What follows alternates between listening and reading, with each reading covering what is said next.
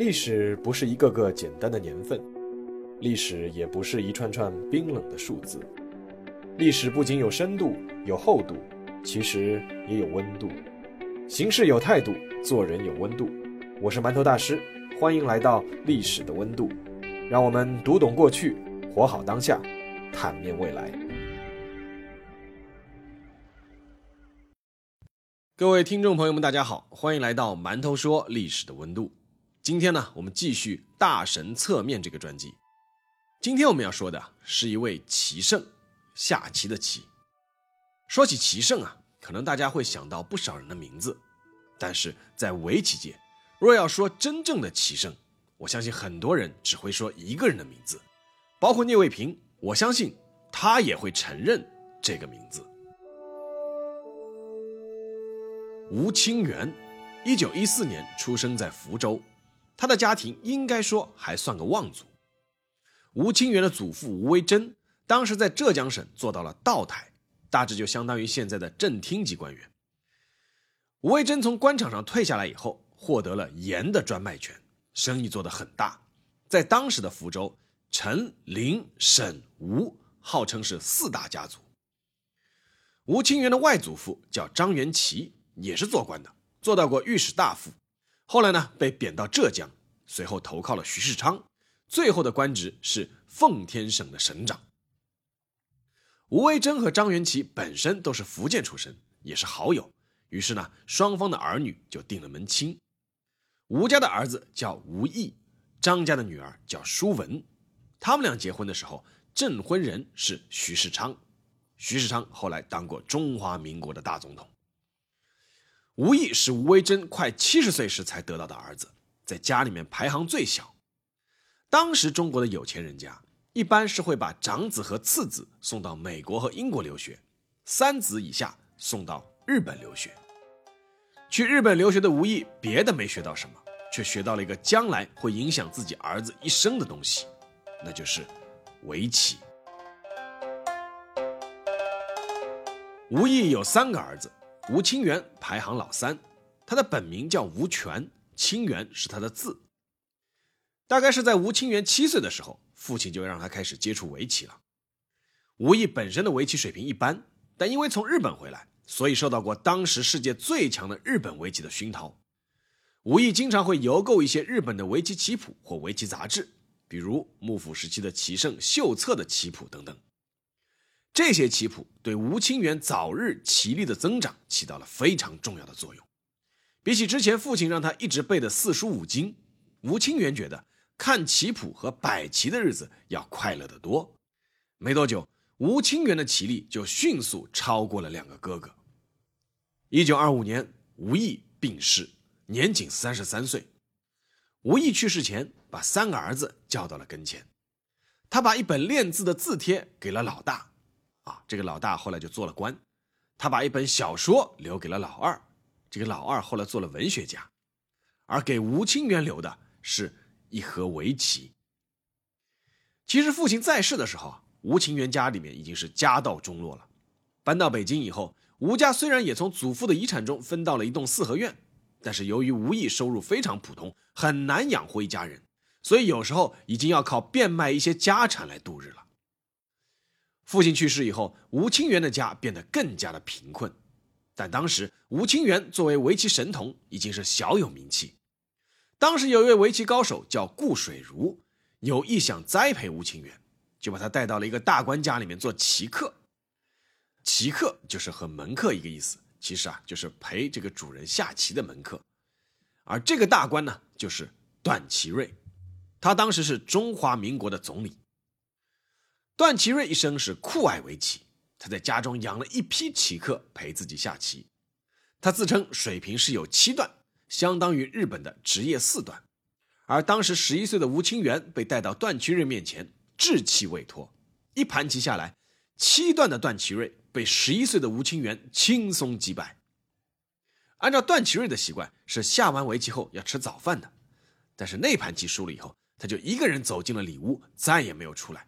连早饭都没有吃，不过吴清源凭这一局拿到了段祺瑞开给他的每月的对局费，整整一百块大洋。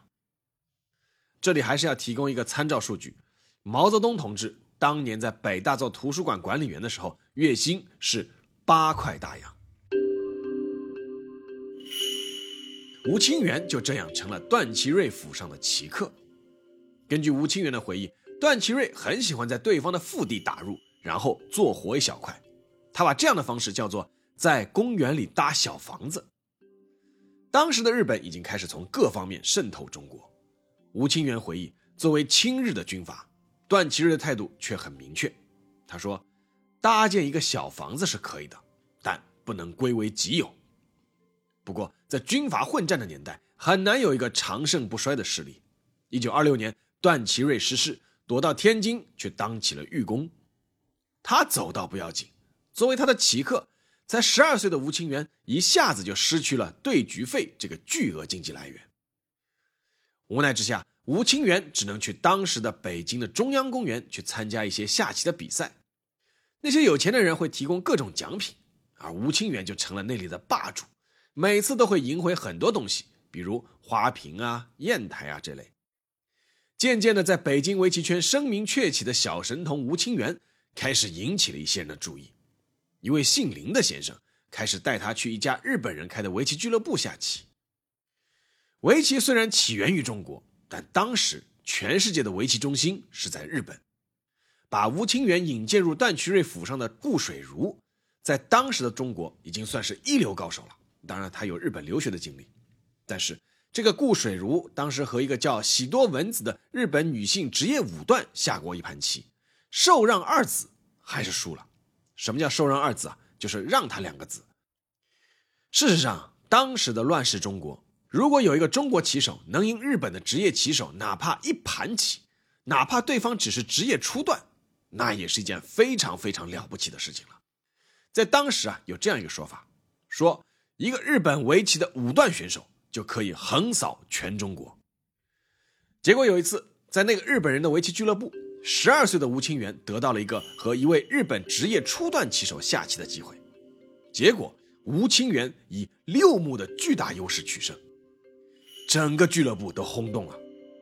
那一局棋，旁观人中有一个叫山崎有名的人，看完吴清源下棋，他就给日本的著名的围棋七段。日本棋院的联合创建者赖月宪作先生写了一封信，信里面说：“中国有一个天才少年。”吴清源继续着自己的天才表演。一九二六年，日本的职业棋手岩本勋四段到中国访问，吴清源和岩本勋下了两盘受让三子的棋，都赢了，然后呢，输了一盘受让两子的棋。这个成绩惊动了日本的围棋界人士，于是。让吴清源赴日留学这件事情就开始被运作了起来。吴清源当时被日本人重视到什么程度呢？一起运作吴清源出国的人士，其中有后来的日本首相全养义，有担任过日本邮政首相和内相的望月圭介，还有著名的日本大仓财阀第二代掌门人大仓喜七郎。一九二八年。十四岁的吴清源的棋力已经达到了让日本人不敢相信的地步。当时的另一个日本天才棋手桥本宇太郎四段啊，这个后面我们和他还有岩本勋还会提到。这个桥本宇太郎四段代表日本棋院来给吴清源下最后的测试棋，两盘棋让吴清源执黑先行，吴清源一盘赢了六目，一盘赢了四目。这里我插一句啊，可能有些听众朋友们对围棋不是很了解。就是一盘棋，如果你能够赢对手六目、四目，哪怕是两目，这个在职业高手的对局中啊，这个已经是压倒性的优势了。就是这个水平完全不是在和我一个层次上面了。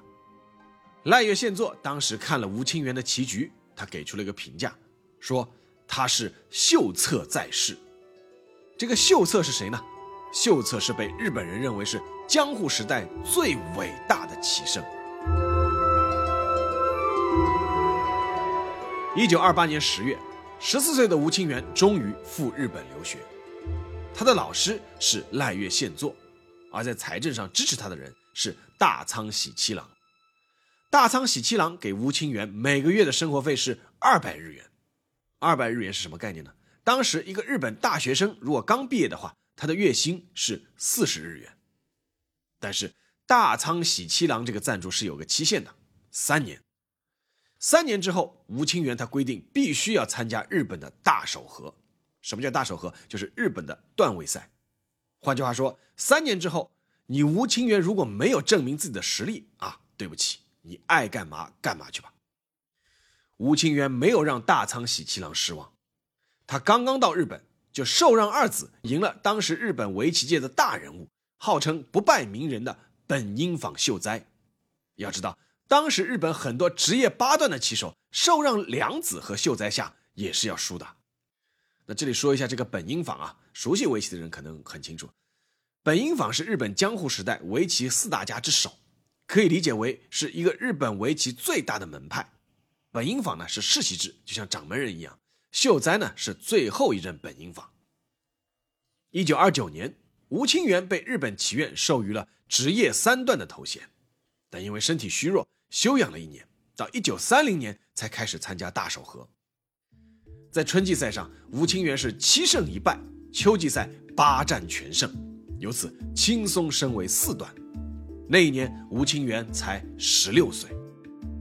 在一九三零年一整年，十六岁的吴清源在日本棋界下出了三十一胜六败二和的成绩。一九三一年，他下出了三十五胜五败一和的成绩。一九三二年，四十四胜五败一和，他的胜率接近百分之九十。马上就要成年的吴清源，准备开始横扫日本围棋界了。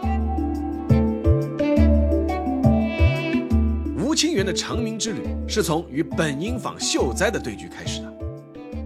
一九三三年，读卖新闻社主办了一场由五段以上棋手参加的日本围棋锦标赛，吴清源是一举夺冠。由此获得了向本因坊秀哉挑战的机会。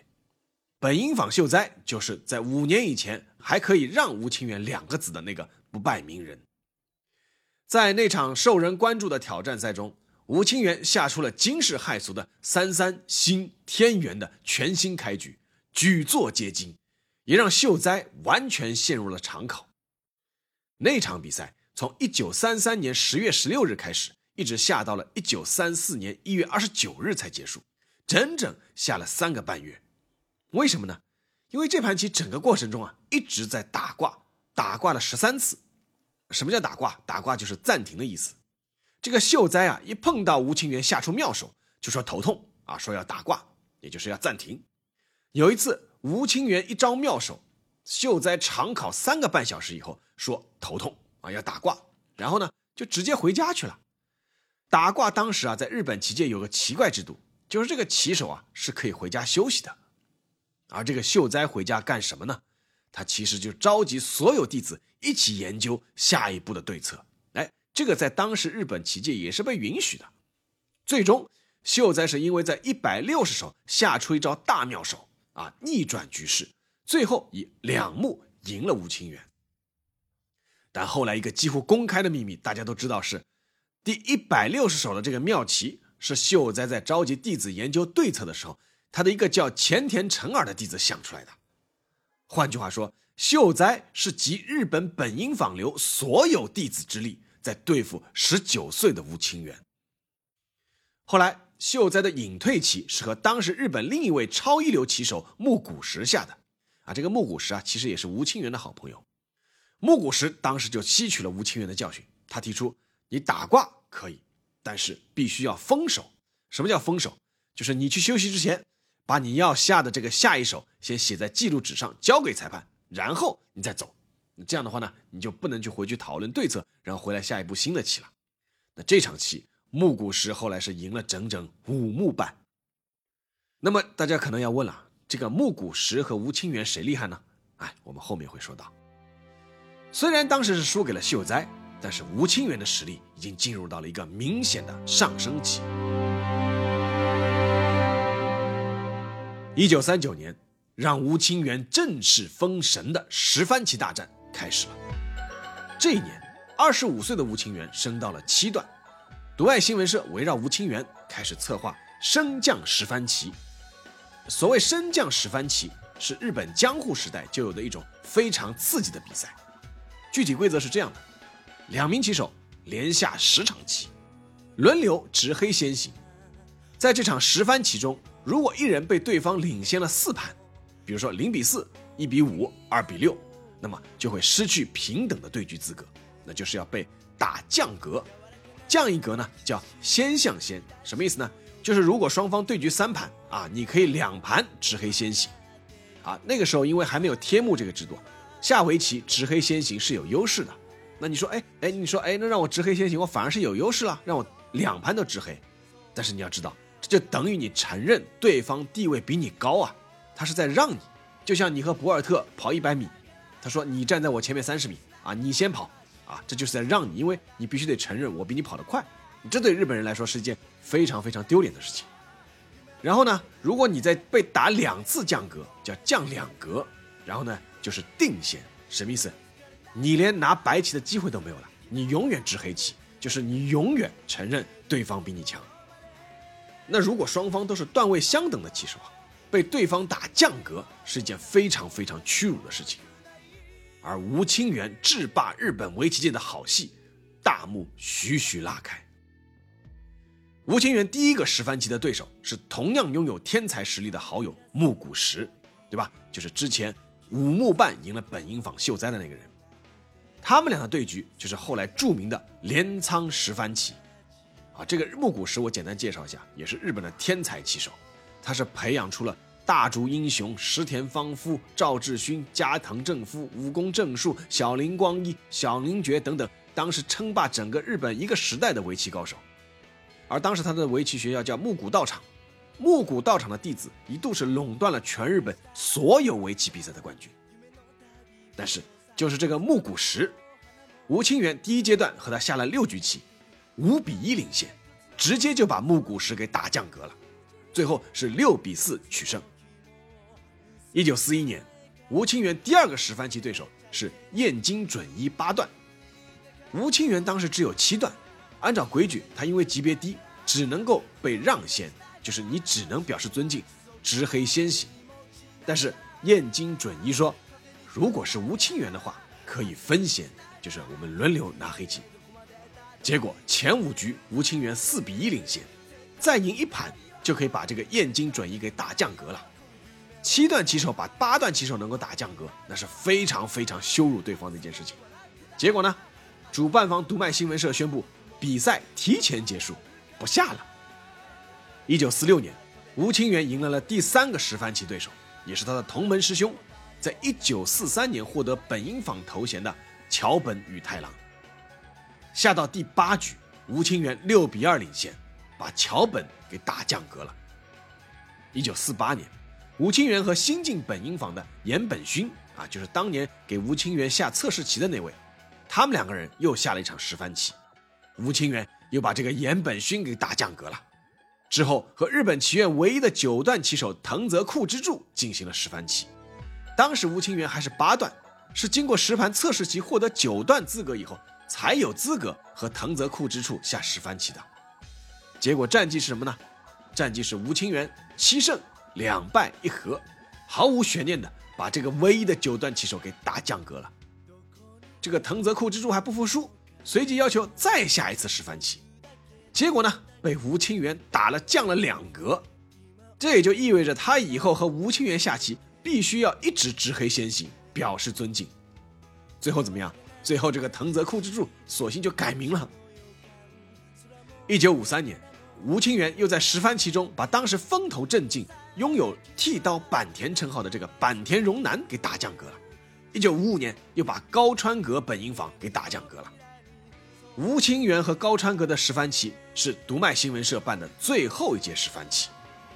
为什么？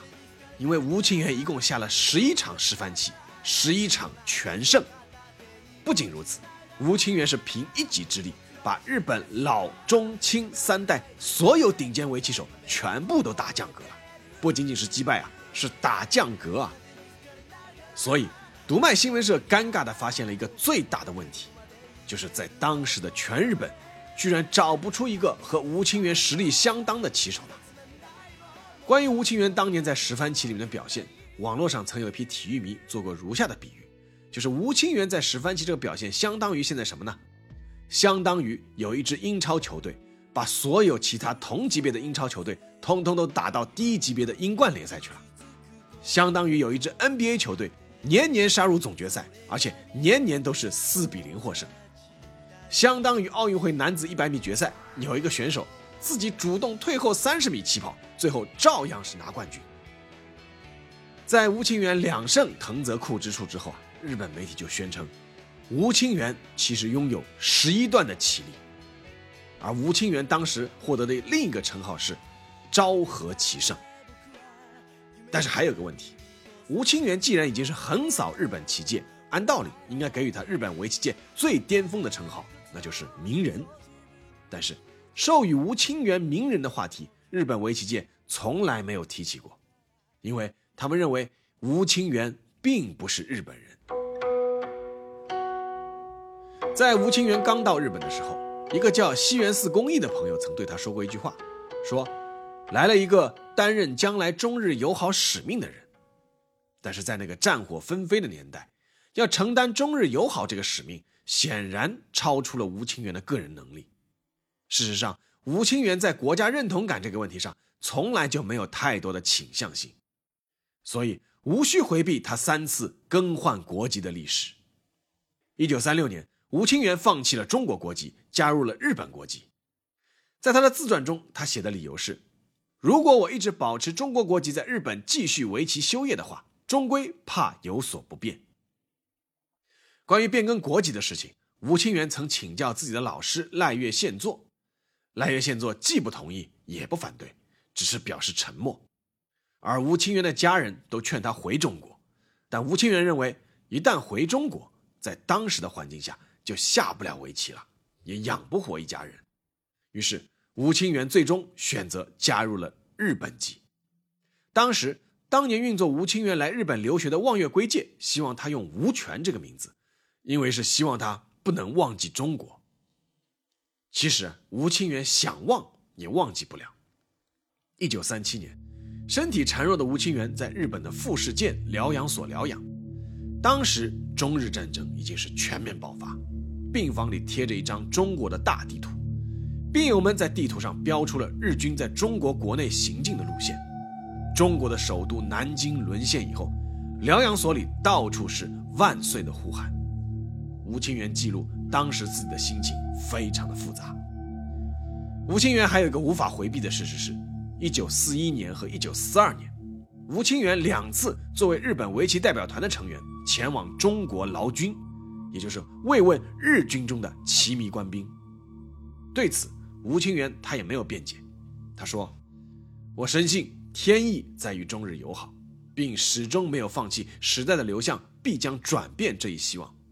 但是无论我如何祈求，这终非我力所能及的事。我信仰的教义中讲到，勿谈政治，世界没有国境，所以我的心情是超越民族、超越国家的。不过。”旗迷的士兵经常给我来信，我在给他们的回信中总是要写道：“请不要虐待中国人。”一九四五年，日本无条件投降。到了一九四六年的一天，忽然有一群日本华侨冲进了吴清源家，强制把他拉到了所在街区的派出所，交给他一本中华民国的临时护照，强迫他放弃了日本国籍。拿到中华民国国籍的吴清源此后虽然仍在日本居住。但身份一直是台湾所谓的中华民国，直到一九七九年，吴清源再次恢复加入了日本籍，理由是为了孩子们的学习和生活方便。但是在那个年代，无论什么国籍，无论想怎么样逃避政治和战争，吴清源都做不到。一九四五年，盟军对日本东京进行大空袭，大火烧掉了吴清源的家，也烧光了他所有关于围棋的奖品和纪念品。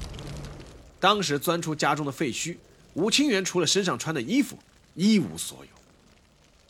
一九四五年八月六日，岩本勋在广岛向桥本宇太郎本因坊挑战，这场棋局就是后来著名的核爆之局。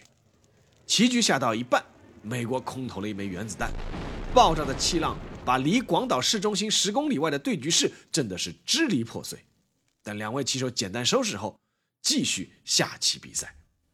那场棋，吴清源不在现场，但是他的恩师赖月宪作在。赖叶县作最心爱的一个儿子从市里走回家，烧的是连家人都认不出了，最后在十天后死亡。围棋再超脱，也无法超脱残酷的现实。